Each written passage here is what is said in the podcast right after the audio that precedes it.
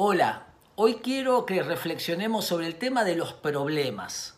Todos tenemos problemas y tenemos dificultades.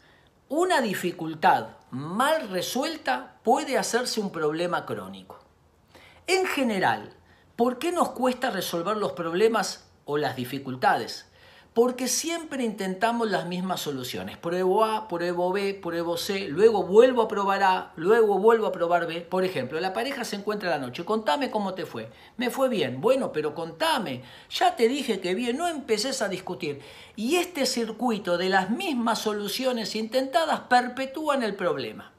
Dijo un gran terapeuta americano, el problema no es el problema, son las soluciones intentadas que ayudan a perpetuar el problema repetimos estereotipadamente y ensayamos las mismas soluciones para alimentar el problema.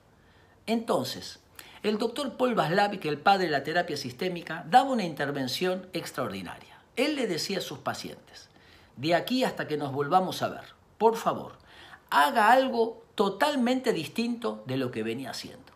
El paciente le decía, doctor, pero ¿qué es lo que tengo que hacer? No sé, pero que sea totalmente distinto de lo que venía haciendo.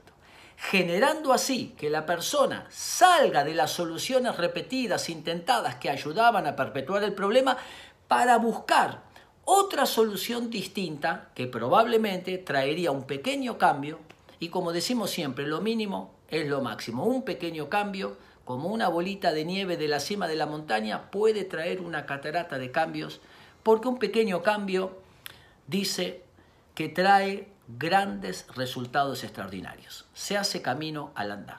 ¿Qué te parece si en ese problema que estás teniendo no probás a hacer algo totalmente distinto de lo que has venido haciendo o intentando hasta ahora? Un abrazo.